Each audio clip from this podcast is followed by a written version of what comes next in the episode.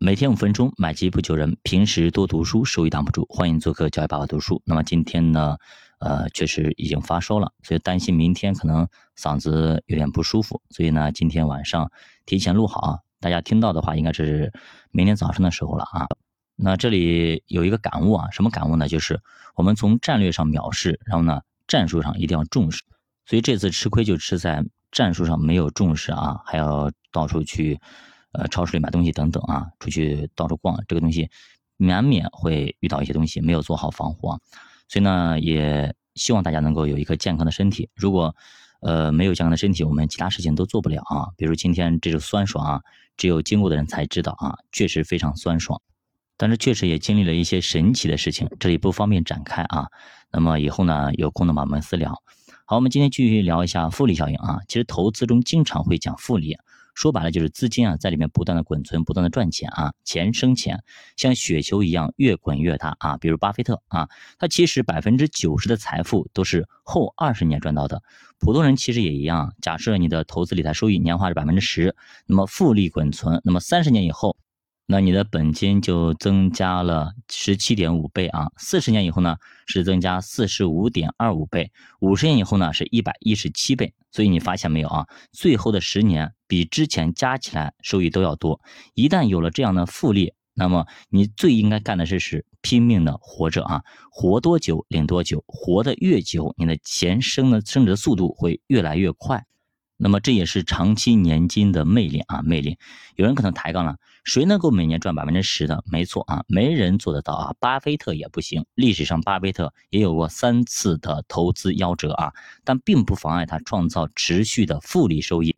那么这里举个例子啊，诺贝尔奖大家都知道啊，一百二十年之前设立，一开始呢只有三千一百万克朗，每年发奖，最后还越发越多。但是呢，他也有过波折。一开始呢，只投政府的公债，所以呢，利率比较低。诺贝尔奖呢，发展到一九五三年的时候呢，只剩下了两千万瑞士克朗，濒临破产啊，没钱了。随后呢，引入了专业的管理团队来打理，拿出百分之五十五的比例去投资股票市场，百分之十投固收，百分之十投房地产，还有百分之二十五。投一些另类的资产配置啊，随后的七十年取得了巨大的回报，现在已经超过了四十亿克朗。它的长期年化收益啊，大概是百分之九左右，其实并不高啊，但是也基本可以满足它一边每年发奖金还持续增长的要求。所以呢，长坡厚雪啊，复利滚存是一个王道啊，这是变富的唯一法则。所以巴菲特说，你先去找一个长长的雪坡，然后呢，厚厚的雪，然后滚下去就好了。别无其他出路啊！那么我们在自我的提高当中，那如何去运用复利法则呢？其实我们生活当中啊，会有很多种工作，有些呢是单利性质的，有些是复利性质的。那啥叫单利工作？比方说网约车、外卖，对吧？骑手等等啊，这些工作干一天拿一天的钱，第二天你不干就没有钱。临时工、小时工等等都一样，所以这种工作没有积累，手停钱停啊！你不干活就没有钱，就没什么复利的效果啊！之前很多人一直拿搬砖跟写字楼白领去比较，说搬砖虽然苦，但是收入比白领更高。其实问题就在这啊！工地搬砖是一个单利工作，没有成长性，外卖也是如此，你并不能。滚动雪球，但是有些工作也是有成长性很大的，比方说那金庸写小说对吧？一共他就写了那么飞雪连天射白鹿，笑书神奇倚碧鸳，那么还有一部那个越女传等等啊，这十五部作品啊，确实卖了一辈子啊，卖了一辈子。像我最喜欢喜欢看的《笑傲江湖》等等，对吧？这就是我们武侠哎，就代表了这些东西，而且它可以卖一辈子。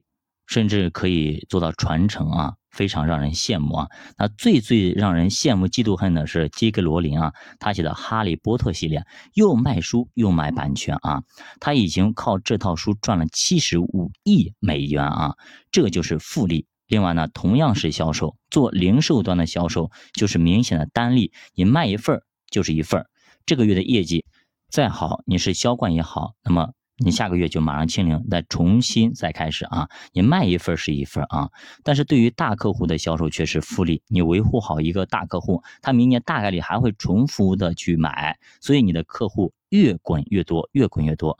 那啥叫长坡呢？说的就是久期很长。你可以想想，什么行业五十年之后、一百年之后依旧存在？什么行业三年可能就挺不过去，直接就 over 了？如果让你买一只股票，二十年之后才许卖，你会买什么？相信绝大多数人都不会选错。但是就是因为股票每天都在交易，每天都可以交易。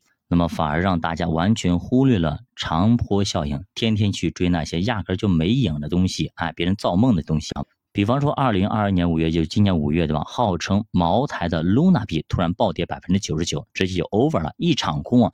所有人的财富被血洗一空，什么狗屎币等等这些币，对吧？就是全民都在炒这东西值什么？啥也不值，但是有人炒就被它炒上去，然后呢就成为了别人收割韭菜的一个工具，这就是投机赌博的恶果。不是不报，时候未到。